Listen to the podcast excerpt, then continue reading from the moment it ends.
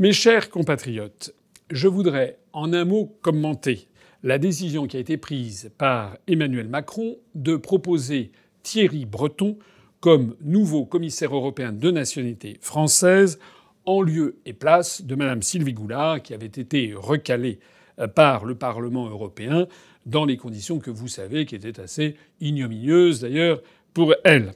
Alors, M. Thierry Breton maintenant devrait prendre, paraît-il, le même poste. En tout cas, sa nomination est maintenant dans les tuyaux et il va devoir subir le même feu de questions de la part des commissions du Parlement européen concerné, puisque normalement il devrait reprendre cette espèce de gigantesque portefeuille qui avait été dévolu par Mme von der Leyen à, euh, à Mme Goulard. Là où le bas blesse, c'est qu'il n'est pas du tout certain que cette nomination va aller de soi, même si probablement, pour des raisons politiques, euh, elle sera quand même avalisée, parce qu'on imagine mal, quoique ce serait assez rigolo, euh, on imagine mal que pour le deuxième commissaire euh, présenté par la France soit lui aussi recalé. Mais il y aurait quand même des motivations pour cela. La première des motivations, tout le monde l'a à l'esprit, c'est que c'est un monsieur qui était à la tête d'une entreprise dont d'ailleurs il a vendu furtivement des actions pour plus de 10 millions d'euros, Athos, cette entreprise qui a bénéficié quand même de largesses européennes. Il est donc très délicat de nommer comme nouveau commissaire européen quelqu'un qui a un conflit d'intérêts majeur avec l'activité qu'il a menée. C'est d'une folle inconscience de la part d'Emmanuel Macron que d'avoir suggéré ce, ce nom. Mais il y a d'autres choses sur M. Thierry Breton que finalement la presse tarde à euh, relever. Je voudrais rafraîchir la mémoire de toutes les personnes qui m'écoutent. Il leur suffit d'aller voir un article paru dans le Nouvel Observateur en 2005, que vous trouverez facilement sur Internet, et qui montre que le nom de M. Breton a été cité à plusieurs reprises dans des affaires qui n'étaient pas très reluisantes, même si en fait la procédure judiciaire n'a pas été menée jusqu'à son terme, et même si d'un point de vue juridique il semble qu'il n'y ait rien à reprocher à M. Breton, du point de vue de la réputation, c'est autre chose.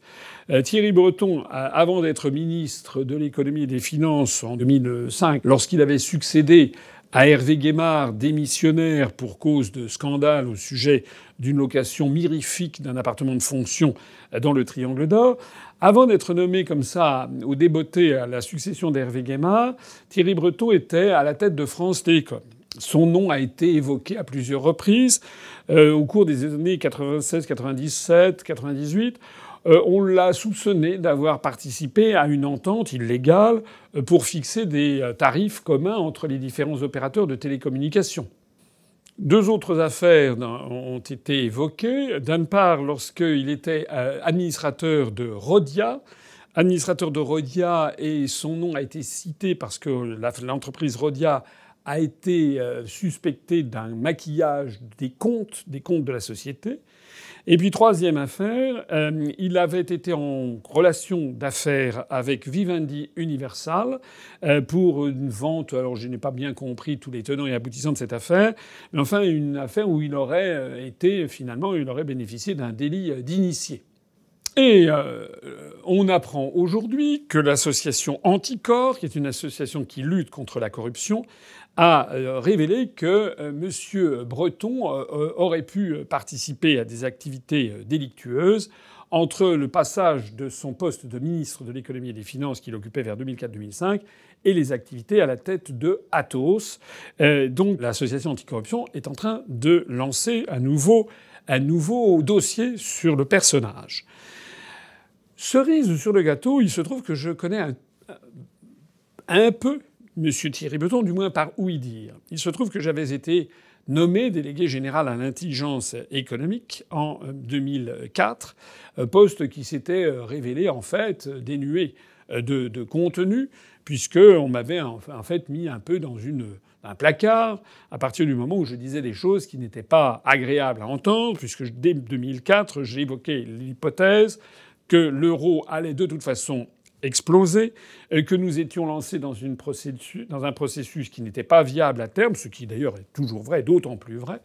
Et puis j'avais également pronostiqué, ce qui est arrivé en 2008, une grave crise financière qu'on a connue sous le nom des subprimes. Autrement dit, j'avais, pourtant mes écrits étaient restés strictement confidentiels, mais tout ceci m'avait valu la réputation d'un haut fonctionnaire et qui n'avait pas sa langue dans sa poche uniquement vis-à-vis des supérieurs hiérarchiques. Personne n'avait jamais entendu parler de moi dans, euh, le, dans le grand public ni dans les médias, mais il me semblait que le devoir d'un haut fonctionnaire, c'était justement d'avertir le niveau politique des dangers que courait notre pays.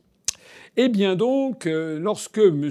Hervé Guémard avait été évincé pour les causes que j'ai évoquées tout à l'heure et que M. Thierry Breton lui avait succédé, j'avais demandé audience à M. Thierry Breton puisque j'étais délégué à l'intelligence économique au ministère des Finances et donc c'était le nouveau ministre dont je dépendais.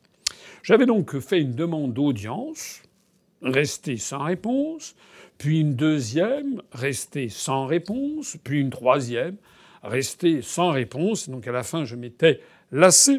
Et comme je ne suis pas du genre à ne pas, à, ne pas travailler et à être rémunéré sans être travaillé, j'avais fini par demander une audience à M. Augustin de Romanet, qui était le secrétaire général adjoint de l'Élysée, qui aujourd'hui est à la tête d'aéroport de Paris, que j'étais allé voir, qui m'avait reçu à l'Élysée.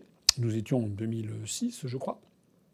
Et je lui avais dit quelle était ma situation avec un ministre dont j'étais le subordonné et qui refusait délibérément de me donner quelque instruction que ce soit pour travailler sur les questions d'intelligence économique et notamment sur les menaces pesant sur notre pays. Je rappelle que dans le dossier que j'avais d'ailleurs préparé à ses prédécesseurs, j'avais montré que la France gagnerait à étudier minutieusement le processus de décision au sein des institutions européennes, le pédigré des commissaires européens qui ont tel pouvoir, et puis aussi le pédigré non seulement des commissaires européens, mais de tous leurs adjoints et collaborateurs directs, de voir également le poids des lobbies s'exerçant dans les institutions de la Commission européenne qui ont tant de poids. C'était ça que je voulais faire, puisque je peux vous assurer que personne ne se traitait de ces sujets de façon sérieuse, ni même de façon tout court, dans les allées du pouvoir, et je suis à peu près certain que tel est toujours le cas aujourd'hui. Donc euh, j'étais, euh, on m'avait évidemment considéré que je mettais, je, marchais sur des œufs, et donc j'étais allé voir M. de Romanet, le secrétaire général adjoint de l'Élysée, pour lui dire écoutez, soit on me donne des instructions et je fais mon travail, soit on me dit euh, que ce travail consistant à essayer de repérer les menaces sur la France et la façon dont nos intérêts les plus vitaux pas seulement ceux de la France, mais des Français. Comment nos intérêts les plus vitaux risquent d'être menacés par des activités de lobbying ou de puissances étrangères s'exerçant directement à Bruxelles? Eh bien, si on considère que ça n'a pas de sens, eh bien à ce moment-là, que l'on me dise que ma mission est terminée, et puis euh, ben, je regagnerai l'inspection générale des finances pour refaire des missions d'inspecteur. Et M. de Romanet, que je connaissais un petit peu, qui, qui m'avait reçu ma foi fort courtoisement et civilement, m'avait été convenu avec moi que ma démarche était honorable, euh, que j'étais effectivement fondé à ne pas vouloir rester à me tourner les pouces et que donc il allait intervenir.